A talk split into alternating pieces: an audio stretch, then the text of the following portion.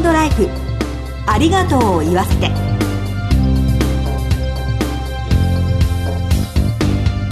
こんにちは。番組パーソナリティの栗林さみです。前回に引き続きコメンテーターは全日本総裁業協同組合連合会専務理事の松本裕樹さんです。よろしくお願いします。松本です。よろしくお願いいたします。前回は衣笠幸男さんにお話を伺ったんですけれども衣笠さんといえば広島東洋カープが生んだ鉄人。2215試合連続出場を達成されまして国民栄誉賞も受賞されているという方なんですよね。そうですね。国民栄誉賞というまあ輝かしいまあ功績のまあ鍵にはですね、まあ、日々の努力ということの大切さをまあ伺うことができたのかなというふうに思っています、はい、今回はその鉄人を作った周りの方の支えそのあたりのお話を伺いそうですではこの後ご登場いただきましょう。お楽しみに。ハートライフありがとうを言わせて。この番組は安心と信頼のお葬式全総連。全日本総裁業協同組合連合会の提供でお送りします。改めまして番組パーソナリティの栗林さみです。全総連の松本裕樹です。では早速ゲストをご紹介いたします。前回に引き続きプロ野球解説者の衣笠幸男さんです。どうぞよろしくお願いします。よろしくお願いいたします。衣笠さんには2週にわたってゲストとしてご登場いただいております。2回目の今日は鉄人を作ったチームの絆について伺ってまいります。ええー、まあこのね鉄人っていうニックネームはい。最初はねやっぱり照れくさかったですよ。あ、そうなんですか？これね、僕の子供の時代の漫画の主人公ですから、鉄人28号っていうのは。えー それで、やっぱり照れくさかったですよね。これも考えてみると、僕が考えたわけじゃない。新聞記者の方が。同世代の新聞記者の方が、うん、1965年から1974年まで28番なんですよ。じゃあ、鉄人にしようか。28だったから。って言って、次の日が、鉄人誕生になった。で、ルー・ゲーリックっていう人がアメリカにいらっしゃってね、その僕の上に、まあ、あの当時だと、はるか先ですよね、世界記録でしたから。で、その時に、あの方は鉄の馬と言われて、アイアンホース。アイアンホース。という名前だって。で、同じものは使えませんから。それで、鉄人というのをその方はどうも思いついたらしい。うん、今、ね、木本さんといえば鉄人といやいや、もう今、鉄人ったらもう歩いてて鉄人だったら手が上がりそうなほど、鉄人ばっかりですから。いやいやいや。そうまに、あれなんですがね。ただ、まあ当時は本当に、そういう意味ではちょっと照れくさかったけど、これも、周りの人が手伝ってくれた。で、やっぱりね、ふっと思うんですが、プロ野球で、ニックネームのついた選手ピックアップしたらどのぐらいいらっしゃいます？幸せな男じゃないですか。ないですよね。でしょ？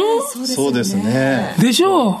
うで、やっぱりこういうふうにゲームに出るという、まあこれは連続試合のおかげでこういうニックネーム作っていただいたんですが、よくね、連続試合、どういうきっかけでやられたんです？きっかけも何もないですよ。試合に出たかっただけですよ。やっぱり1965年に僕はプロ野球入れていただいて、はいまあ少なくとも僕は高校野球では一応名門と言われる平安高校の4番でキャッチャーで甲子園に出してもらって、いきなりキャンプ行ったわけですよ。ところが、一番最初に目についたのが、すごいな野球の上手い人が世の中にこんなたくさんいると思って。まあ、レギュラー取るとかなんとかより、もうね、そんな淡い夢なんてのはすっ飛びましたよ。もう選択ミスした。自分がここへ来たことは間違いだ。はあ、試合に出るなんてのはありえない。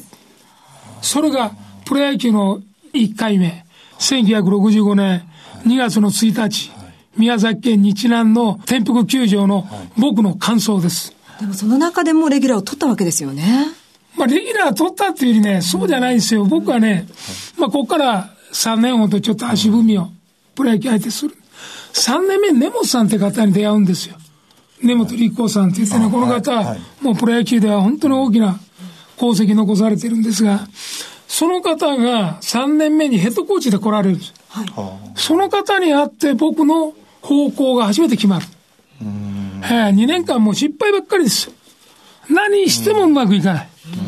で、人間ね、面白いもんで何してもうまくいかないとね、いいことが考えられない。悪いことか悪いことばっかり考える。で、人との関係がうまくいかない。ね。3年目に根本さんに会って、ちょっと来いって言って、俺は説教だと思ったら、違ったんですよ。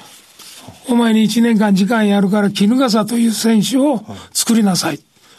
絹笠ってここにいるんだけど、何言ってるんだろう。と言ったら、どんな特徴のある選手ですか？何をあなたはプロ野球選手としてチームに売るものを持ってますか？ええー、と思いましたね。まあ何にもないのに初めて気がついた。ああ、そこで。でそこから作り上げていくわけですよね。そのヒントも根本さんくれる。えー、どういうお前何が好きだ、うん、ほんなら、僕は野球の中で何が好きバッティングが好きだ。うん、で、バッティングの中でも、ボールが遠くへ飛ぶの好きなの。体ちっちゃかったから。大きいやつに負けてたまるかと。ね、だから、フルスイングって言いますけど、うん、あれしかボールを遠くへ飛ばす方法論がなかった僕にしたら。だから力いっぱい振った。ほったらいつの間にか周りの人は、フルスイングという名前を作ってくれた。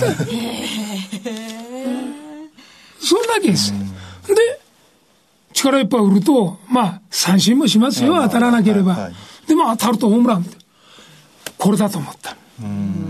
ホームランを売り物にしたら、で、当時20本打つとホームランバッターだった。20本打つにはどうしたらいいか考えましたよ、一生懸命。2軍で。そしたら力いっぱい振るしかなかった。いいフォームを作って、バランスの取れたフォームを作って、考えたんですよ、一生懸命。知識がないことに気がついた。言われたことを一生懸命やるだけで精一杯だった。なぜこのことを言ってるかというものを初めて考えるときに、少しずつ理論が頭に入るわけですよ。ところがそれしてない。その人間がいきなり自分のバッティングフォーム作る。あ、無理ですよ。で、なんかないかと。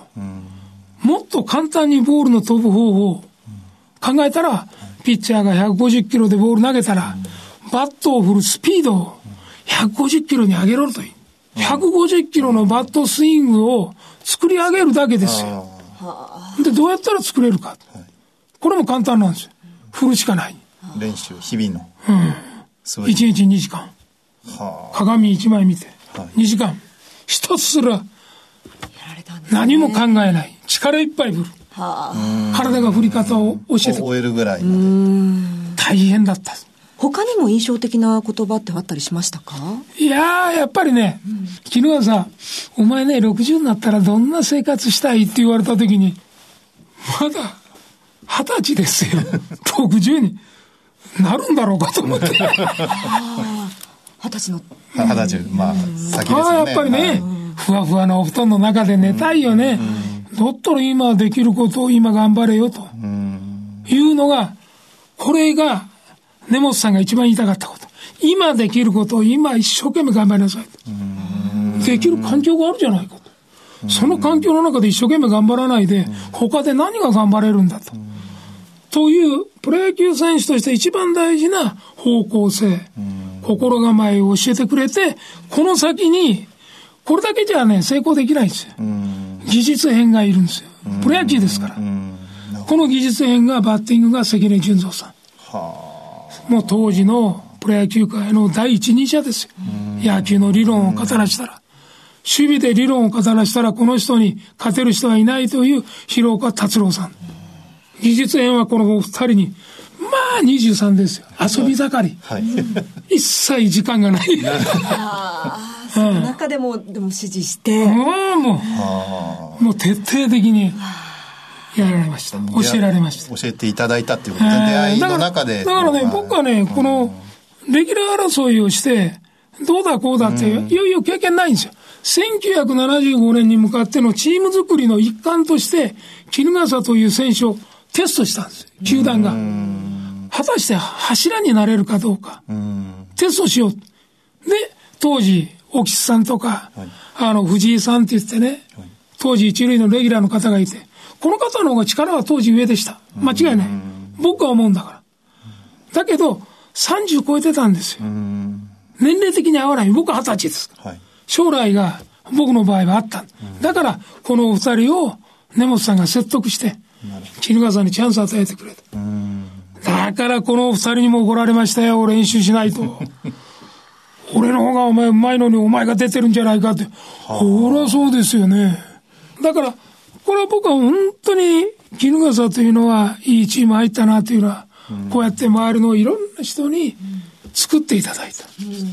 ああ、怠けるあれはもう全くできないです。そういうね、う背景があったんだなというふうに思ったんですけれども、ね、どうでしょう、今後の野球界に期待することとか。だからね、やっぱりね、今後の野球で、僕は、例えば環境的には本当にいい時代になった。だけど野球にはハングリーでいてほしい、いつまでも。今の若い選手に。野球はもっとね、日本人上手くなれる。日本人の目指す野球っていうのは作れると思う、まだまだ。それに対してはハングリーでいてほしい。野球だけじゃないかもしれないですね、はい、この話はね。やっぱ先人の方がね、いろいろなことを参考にしてっていうのはね、大事なことですよね。はいということで、はい、2週にわたって、鉄人の強さ、その秘訣についてお話伺ってまいりました。絹笠幸男さんでした。お忙しいところありがとうございました。ありがとうございました。全日本総裁業協同組合連合会全総連は命の尊厳ご遺族の悲しみ一人一人に寄り添ったサービスを何よりも大切に考えご遺族の心を形にする地域密着の葬儀者が集まる全国ネットワークです。全総連加盟店ではお葬式の専門家である葬儀事前相談員総裁ディレクターが皆様からのご相談をお受けしております。お葬式のご依頼は安心と信頼の全総連加盟店まで。詳しくは全総連ホームページをご覧ください。すべては個人ご遺族のために全総連。全総連。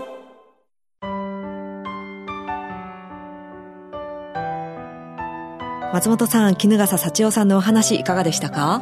そうですね。先人の方の教えということのまあ大切さっていうものをこう改めて認識をしましたし、まあ、守るべきものはしっかりと守っていかなければいけないのかなということを実感しました。今後のね野球界について期待することなんてお話も伺いましたけれども衣笠さんがおっしゃったことは野球以外にもそうですね、ね、はい、重なることで私自身ちょっと背筋が伸びたような気がしますね、ね、しっかりとしていかないといけないですね。ね、はい、頑張らないといけないなというふうに感じました、はい、衣笠さん本当にありがとうございました。次回も素敵なゲストにご登場いただく予定です。今日のコメンテーターは全日本総裁業協同組合連合会専務理事の松本裕樹さんでした。松本さんありがとうございました。ありがとうございました。進行は番組パーソナリティの栗林久美でした。ハートライフありがとうを言わせて。この番組は安心と信頼のお葬式全総連全日本総裁業協同組合連合会の提供でお送りしました。